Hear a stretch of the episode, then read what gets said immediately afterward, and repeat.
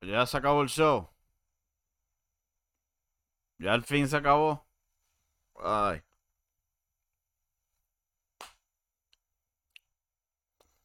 Buenas y bienvenidas al post show de Survivor Series. Ay, Dios mío. Mm. Mm.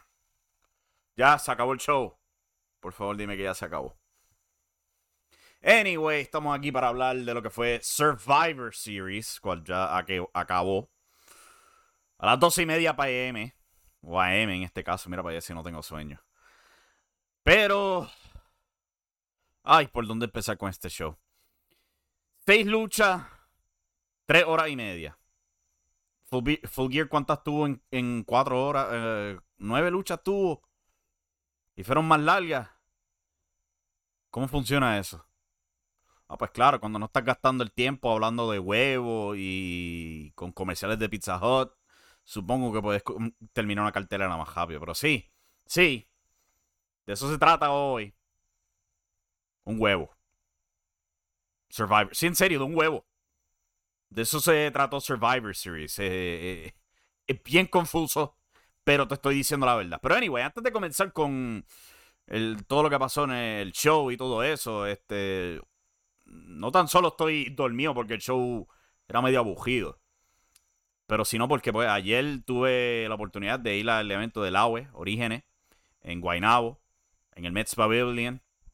Fue un show excelente, tremendo. Eh, tengo mi artículo detallado en impactostellar.com hablando de esa experiencia, de todo lo bueno que vi en ese evento y todo eso. Y pues eventualmente pues se hará la reseña del pay-per-view cuando salga el pay-per-view. Por ahora vamos a hablar de Survivor Series. Después de bajar. Ay, Dios mío. Yo me acosté anoche a las 5 y media de la mañana. Me levanté a las 10. Bajé de Guainabo para mi casa dos horas. Para después sentarme a ver este show. Anyway, estábamos en el Barclays Center de Brooklyn, New York. La cartelera, el pre-show de la cartelera, vio Shinsuke Nakamura y Damian Priest, los campeones intermedios de ambas marcas, eh, dándole el gran respeto que claramente WWE tiene por ellos, poniéndolo en el pre-show, donde Shinsuke Nakamura ganó por descalificación cuando Damian Priest usó una guitarra para golpear a Nakamura. Wow, tremendo. Pero se pone mejor la cartelera porque el show formalmente abrió con Becky Lynch, la campeona femenina Raw, contra Charlotte Flair, la campeona femenina de SmackDown. Y hay que decirlo, esto fue una fenomenal lucha. Muy, muy buena la lucha que tuvieron estas dos. Gracias a Dios. Ellas, pues, cogieron a pecho toda esta, eh, toda esta pelea que han estado teniendo, las dos, todo este melodrama en la vida real y todo eso. Y lo convirtieron en una muy buena intensidad para abrir esta cartelera. Las dos, ¿sabes? Por todas partes peleándose.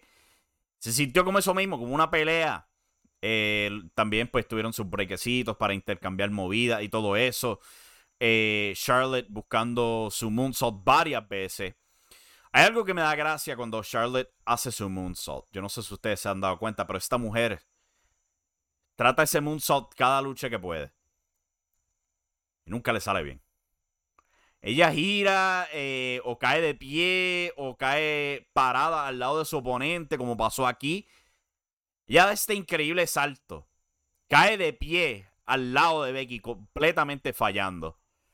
Pero esta mujer no se rinde con los moonsaults. Pero pues, eh, intercambiaron sus movidas. Yo las comparé a Stone Cold y Rock para las mujeres y así se sintió la lucha. Como si fuera Stone Cold y The Rock.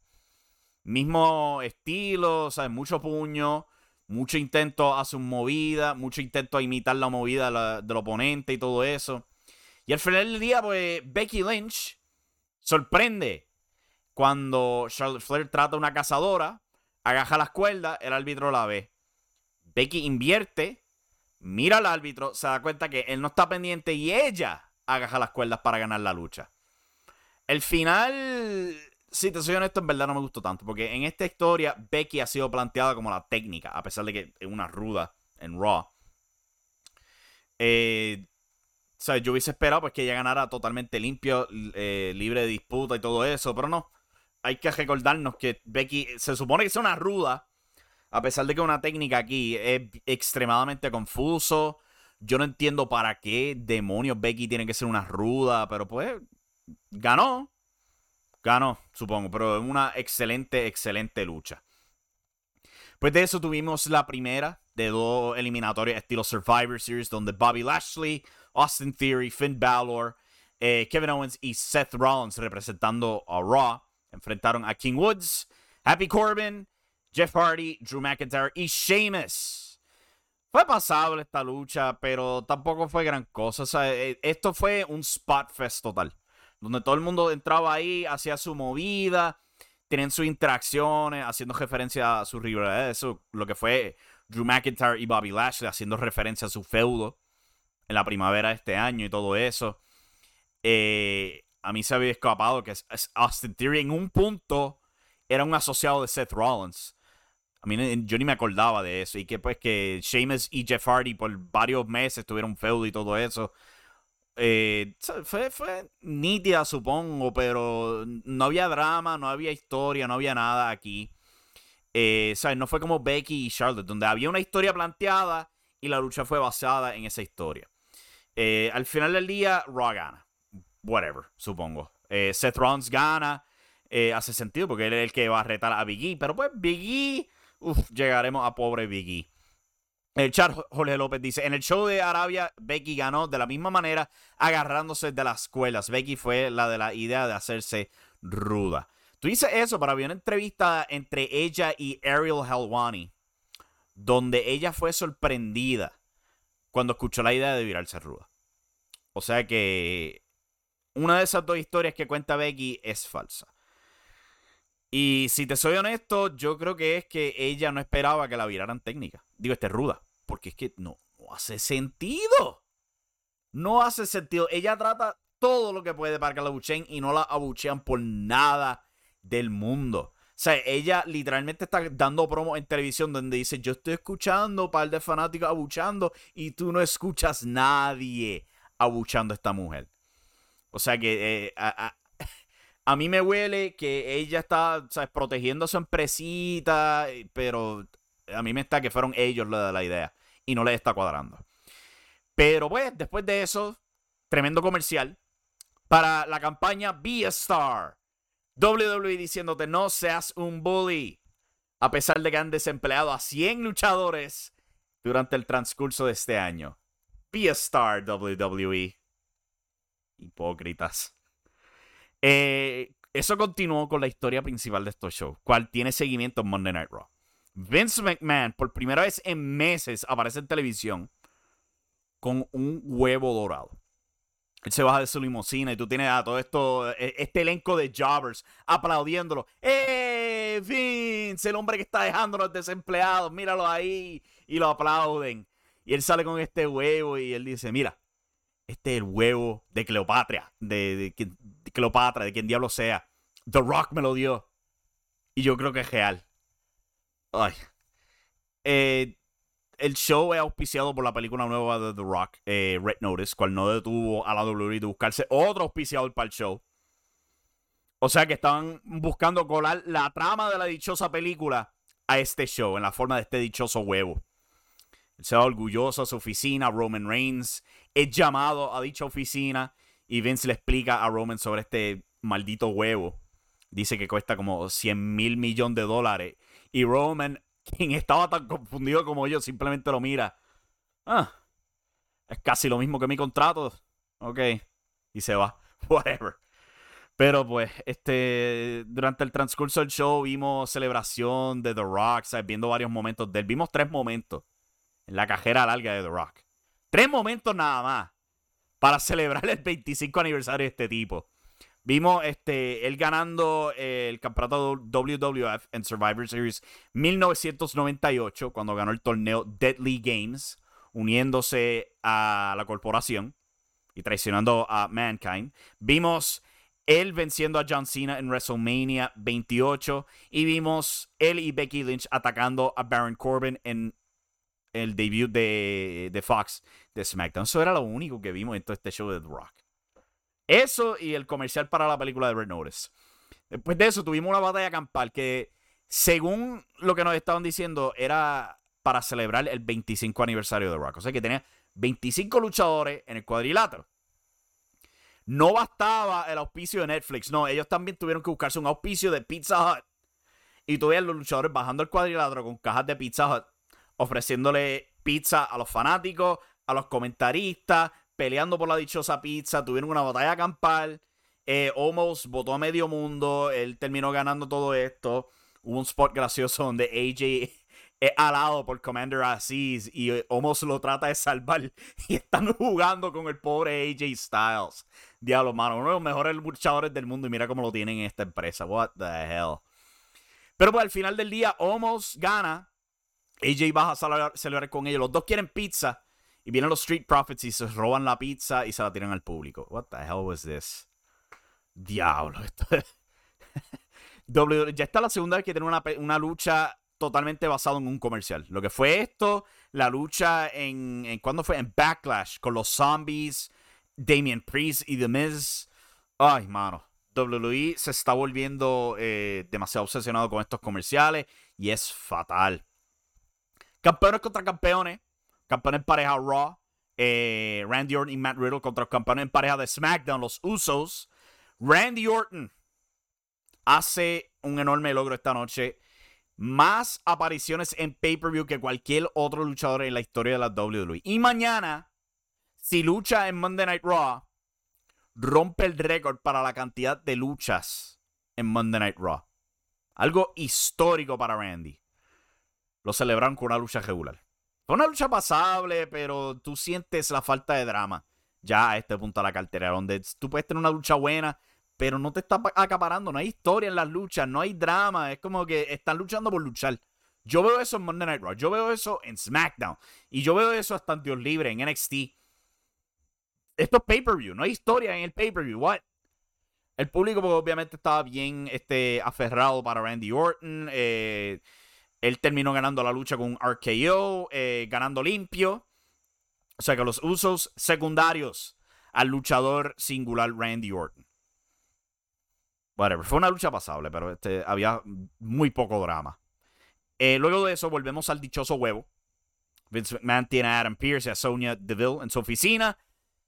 Están hablando y tú puedes ver que el case donde estaba el dichoso huevo está vacío. Le toma como cinco minutos a Vince para darse cuenta. ¡Ey! ¿Y el huevo? ¿Dónde está el huevo? Y Sonia Deville se va a llamar a la policía. Adam Pierce sugiere que la persona que jugó el huevo probablemente un luchador. Ay, Dios mío. Eh, Vince McMahon quiere este huevo de vuelta y lo logrará en Monday Night Raw cuando Raw y SmackDown, los dos camerinos, estén en Raw mañana. What the hell. Ya estaba pensando que, qué va a pasar en Raw mañana. ¿Va a explotar una limusina con Vince adentro? ¿Qué diablo es esto?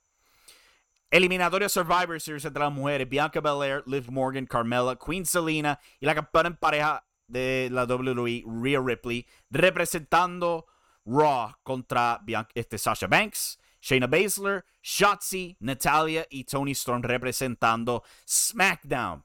La lucha tenía una sola, eh, o mejor dicho, un solo objetivo. Uno. Recordarnos que Bianca Belair se supone que sea una estrella. Eso a pesar de que ha perdido un criquero de veces contra Becky Lynch, contra Sasha Banks en los últimos meses. Olvídate de eso, le estamos empujando, se lo juramos. Lograron esto con todo el equipo de SmackDown logrando eliminar a Becky, eh, el equipo de Raw. Quedó Bianca Belair totalmente sola contra cuatro oponentes. Y poco a poco logró eliminarlas uno a uno, resultando en Bianca ganando la lucha. El problema de esta lucha es que tan pronto comienza, los comentaristas te dejan saber. SmackDown está ganando por una victoria esta competencia que a nadie le importa. Y ahí te dijeron, hay que hacerlo empate o si no, no hay drama en la lucha estelar. Y te dijeron el resultado ahí de antemano. Ay, fue una lucha larga, tediosa. Eh, tenían lo mismo de siempre con las parejas que no se llevan, discuten, se traicionan. Eh, o sea, lo mismo que pasó en la de los hombres con el By the Way, que Brown simplemente Hombre inteligente que es, simplemente abandona su equipo y se va para el cara. Ese tipo se la sabe. Bien por Kevin Owens. Pero volviendo a esta lucha, esta lucha fue tan y tan floja que el público se cansó, se distrajo, empezó a cantar este por CM Punk, empezaron a hacer la ola. Milagro, milagro que no cantaron AEW. De verdad, no sé cómo diablos WWE evitó eso, pero esta lucha fue floja, floja, floja. Y Manolo Sánchez en el chat, Liv Morgan llega con poca credibilidad para la lucha contra Becky Lynch. Sí, porque ella totalmente aplastada en esta lucha. Cero protección. Eh, le ofrecen protección a Sasha Banks, que es eh, eh, eliminada vía countout. Protegen a Drew McIntyre y a Bobby Lashley con countouts. Metió algo la boca, mala mía. Sea, protegen a las estrellas grandes para ellos. Liv pierde limpio. Y otra persona bien importante, o que se supone que sea bien importante, simplemente pierde limpio. Cero protección. Llegaré a él en breve, pero esta lucha fue floja. Oh my God. Eh, Kayla Braxton asusta a Paul Heyman. Eh, quien eh, él piensa que ella está ahí para preguntarle sobre el dichoso huevo. Siguen hablando de este maldito huevo, pero no. Ella está ahí para decirle que la suspensión de Brock Lesnar está por acabarse. Le pregunta cuándo a Paul Heyman, pero él dice que no sabe. Hay que preguntarle a Adam Pierce. Brock Lesnar va a ganar el Royal Rumble. Yo creo que para eso vamos. Yo creo que vamos para Brock Lesnar y Roman Reigns en WrestleMania. La trilogía. Oh my God, de verdad. Oh my God. Ah. La lucha estelar comienza campeón contra campeón, Roman Reigns, campeón universal contra campeón WWE Big E. No hacen más que hacer su entrada y lo hacen claro. Los comentaristas pegan a hablar que si Brock Lesnar, que si Roman Reigns, cuando llega Brock Lesnar, cómo Roman Reigns se puede concentrar cuando tiene que pensar en Brock Lesnar. Brock Lesnar, Brock Lesnar. Te dan en la cabeza con Brock Lesnar. Un misterio a lo que vamos. Brock va a regresar pronto, muy probablemente ganando ese maldito Royal Rumble. Olvídate de Biggie. Esa es la psicología aquí. Y esa fue la historia de esta lucha. Biggie era un obstáculo. Él no era un campeón mundial. Él era un obstáculo para Roman Reigns y nada más. El público sí se animó en un par de puntos, pero eh, al final del día, en una lucha que fue pasable en algunos puntos, tedioso en otros puntos.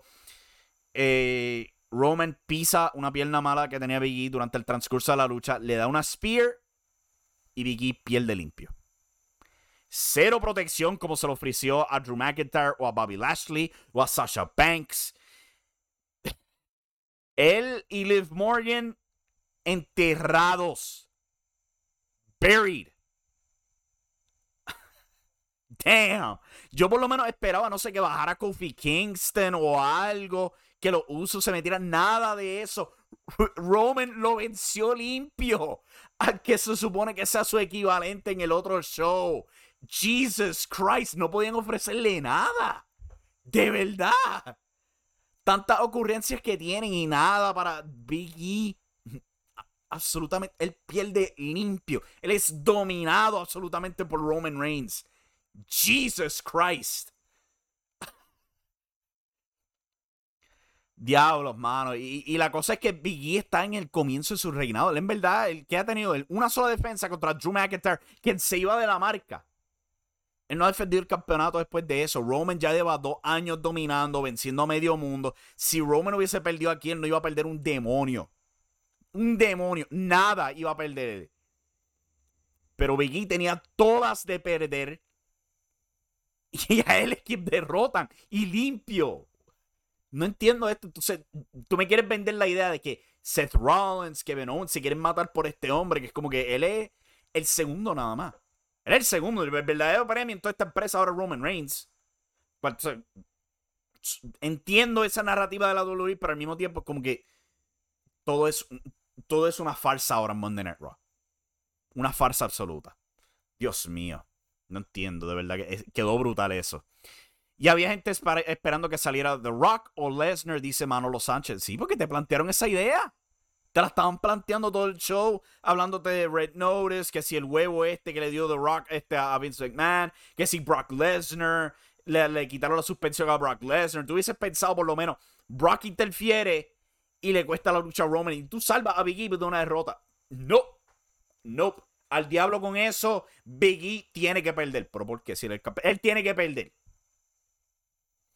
Manolo también comenta, ¿qué pasará el día que Roman se enferme o tenga una lesión de varios meses? Pues nada, este, se joden.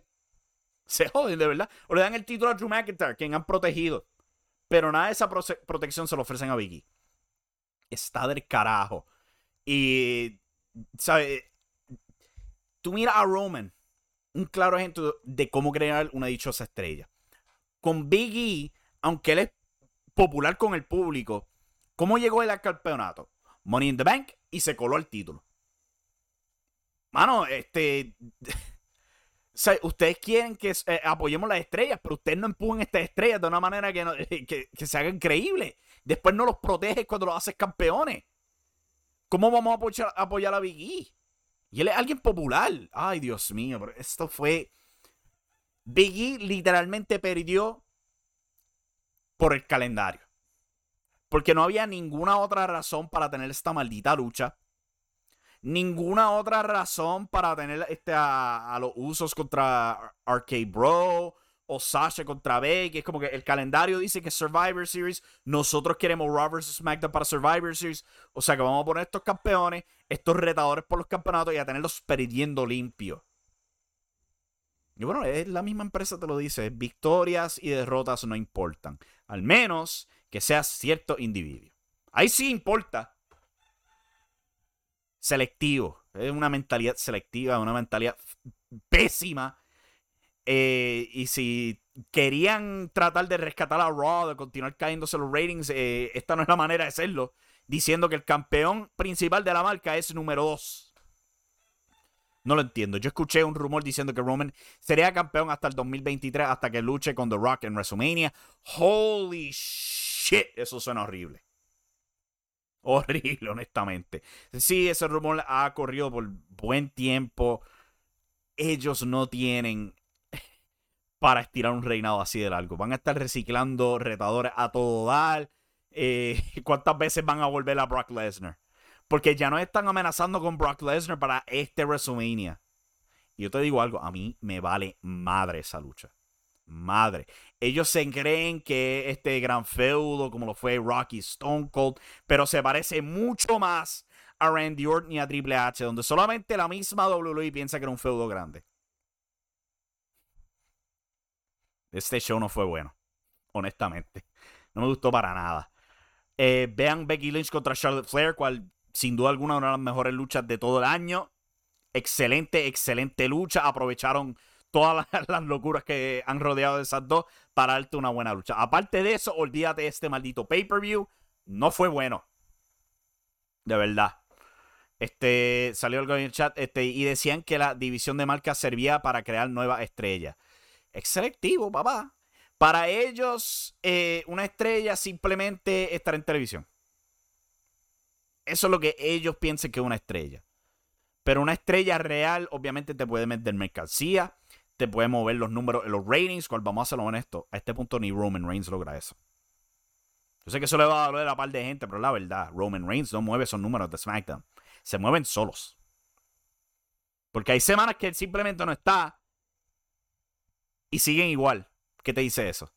Los boletos no se mueven con Roman Reigns. Igual que, como ya dije, es selectivo. Porque hay algunos mercados. Ellos, él fue específicamente puesto para el show en Long Island en un par de semanas. Y AEW está vendiendo más boletos, el doble de los boletos para esa fecha en Long Island de lo que está vendiendo WWE en el mismo edificio. Y es un show de Raw. Colaron a Roman de SmackDown a un show de Raw para tratar de mover el boleto y AEW está vendiendo el doble de los boletos. Long Island. Búsquense eso. UBS Center. ¿Ok? Roman tú puedes argumentar, el tipo no es la estrella que ellos piensan que, que sí lo pueden proteger, eh, sí pueden decir que es una estrella y sí es de lo mejor que tienen en WWE ahora mismo, pero él en realidad no se está moviendo la ficha. Eh, añade como no protegen a un Biggie, Él tampoco va a mover la ficha de esa manera. Becky no mueve la ficha, Charlotte no mueve la ficha. WWE es lo único que mueve la ficha. Y eso se vuelve un problema porque eso va a tener su propio límite. Entonces, tú tienes este show específicamente diseñado para decirnos que las victorias y las derrotas solamente importan para ciertas superestrellas. Importan para un Roman Reigns, importan para un Brock Lesnar, para un Bobby Lashley, para un Drew McIntyre, para una Becky Lynch, para una Charlotte. Hay que buscar cómo protegerla porque perdió por trampa. Pero para una Liv Morgan, la primera retadora al campeonato de Becky Lynch, no importa. Para un Big E, quien es el maldito campeón de la WWE, no importa. Para los usos, que son los campeones pareja de la segunda marca, no importa. ¿Sabes? Eh, ay, Dios mío, es selectivo. Lo dice, Biggie dijo que quiere luchar contra Goldberg. En verdad no sé para qué. Porque... ¿Qué, va a hacer? Tener una lucha de dos o tres minutos y ya este Goldberg no debería estar en luchas titulares. Lo que hicieron con él y Bobby Lashley es el mejor uso de Goldberg. Cuando no hay un título envuelto. Pero pues, Mira, yo estoy bien cansado. Eh, llevo todo el día viajando. Tengo como cuatro horas de. Lo único que he dormido desde ayer fueron cuatro horas nada más. Pero les pido que vayan a impactostar.com, lean la reseña de Survivor Series, lean el artículo del AOE Orígenes. La reseña de ese show va a venir cuando pueda ver el pay-per-view, porque también es el miércoles antes de, de Acción de Gracias. Está difícil, yo voy a estar cocinando ese día y todos esos detalles. Pero pues esto eso va a estar en. Regresamos mañana, o hoy, porque ya son las 1 de la mañana. Regresamos hoy a las 7 pm para hablar de todo lo que está pasando en Puerto Rico, las noticias en el mundo de la lucha libre y todo eso con Radio Estelar aquí mismo en YouTube. Impacto Estelar forward slash live. Estoy cansado. Voy a dormir. Que descanse mi gente y muchas gracias por sintonizar. Nos vemos la próxima. No puedo ni decir mañana porque ya hoy. Bye.